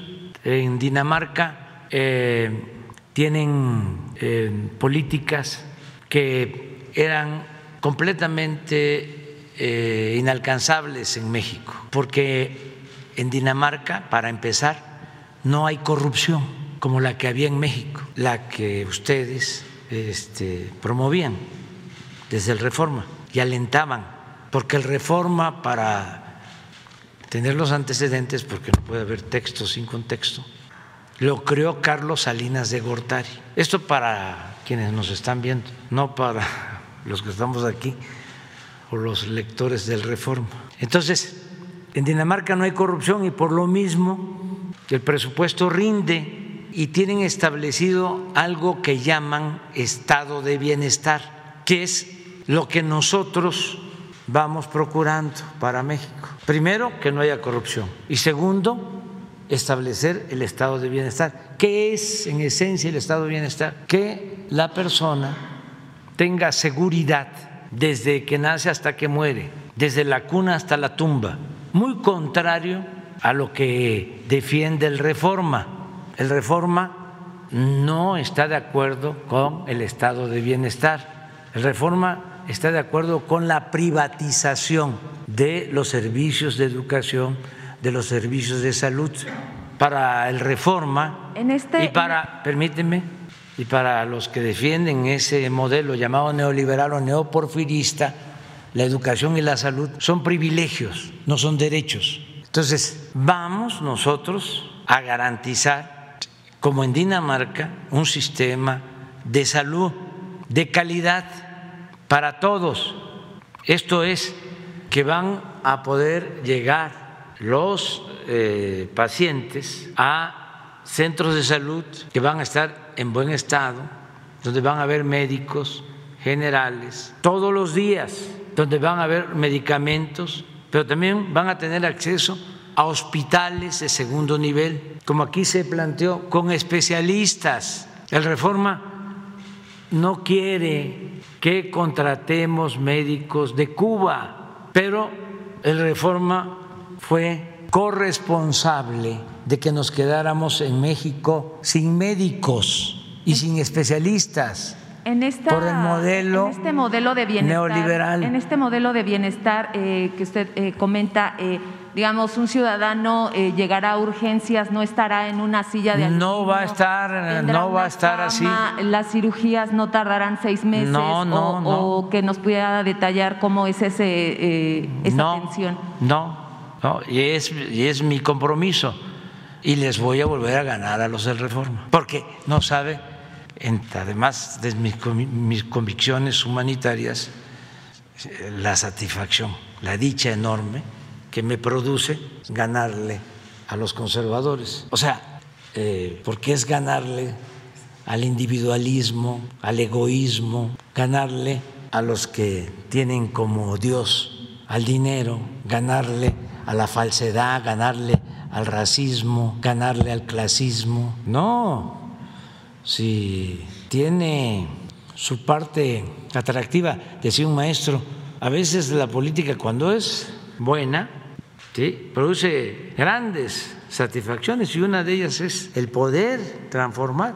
Y sí, está el aplazamiento, va a ser como Dinamarca el año próximo, con médicos, con especialistas, sin eh, que tengan que tardar en ser atendidos, como tú lo estás planteando, con todos los medicamentos y sin pagar, es decir, gratuito todo el servicio.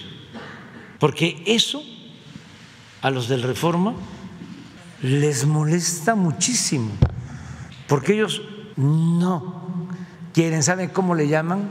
Este, no es eh, estado de bienestar ni eh, Dinamarca, eso es populismo, es paternalismo. Entonces, sí vamos a cumplir. Entonces, le dice a Junco, de mi parte, que, este, que le vamos a ganar de nuevo porque ya le hemos ganado varias veces.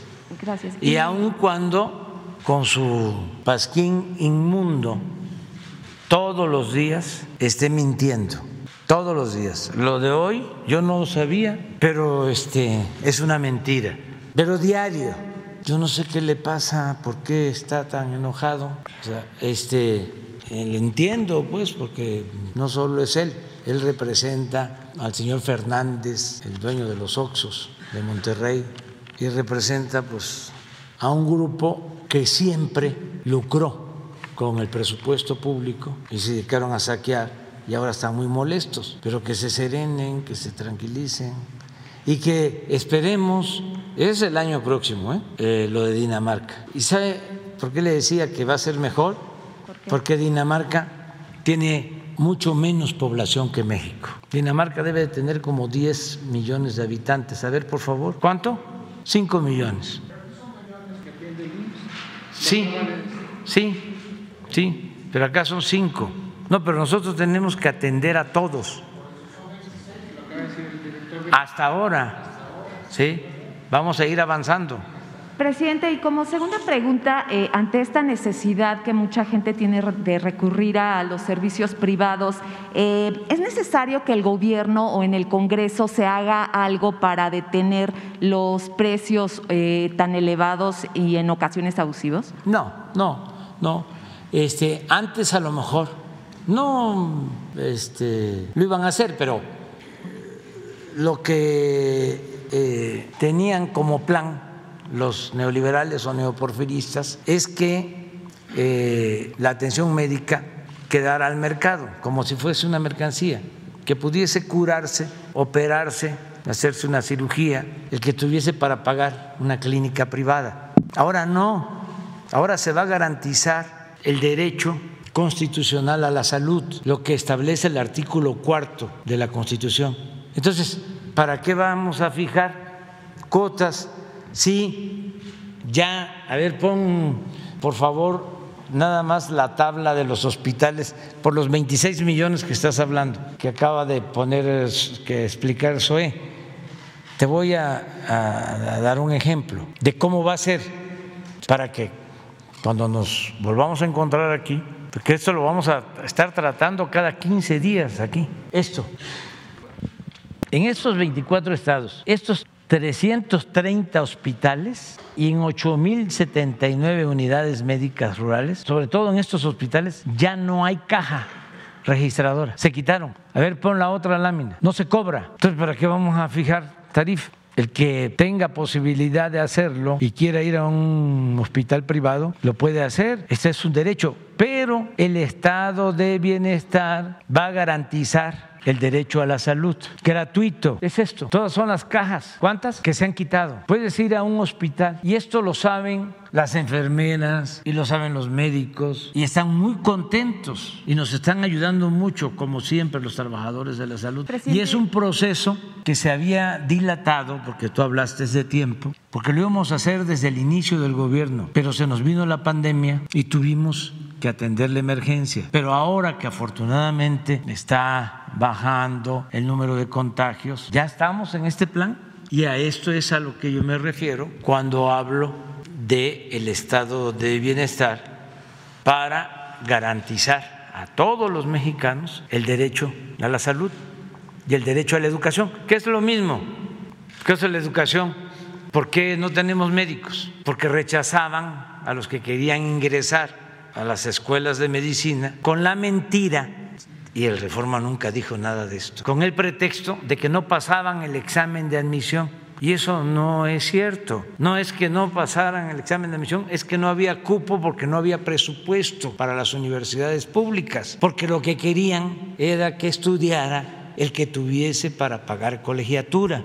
Entonces, ¿qué pasó con el tiempo? Lo que ya explicó soy, y es irresponsabilidad, pues tampoco este, se señala en el reforma que no tenemos los médicos ni tenemos los especialistas que necesita el país por esa absurda política privatizadora que impusieron en materia educativa. Entonces, como se están llevando a cabo todos estos cambios, por eso pues hay la molestia de reforma de todos sus articulistas, eh, sus caricaturistas, yo creo que menos los trabajadores, porque esos, aunque sean callados, pues se dan cuenta cómo viven sus jefes y por qué están enojados con nosotros. Presidente, ya por último, eh, insistir en este tema de la magistrada Esquivel.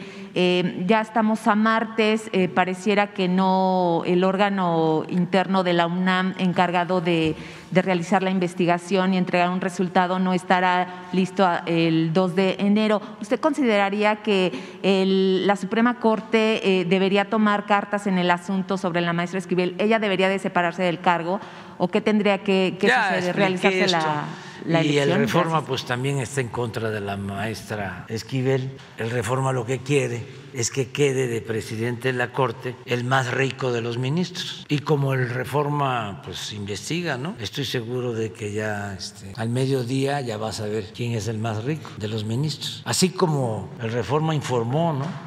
De que el secretario de Seguridad Pública de Felipe Calderón, García Luna, estaba vinculado con el cartel de Sinaloa y así como le ha dado seguimiento a todo el juicio de García Luna, así como todos los días se ocupa de nosotros, no todos los días, pero cada semana trata el asunto de García Luna, la reforma. Este, revísenlo y van a ver qué objetivos, qué profesionales, cuánta ética qué cercanos están al pueblo de México y qué distantes están de la oligarquía y de la banda de malhechores que se sentían dueños de México. Ya me voy, te quedas para mañana, vamos a desayunar.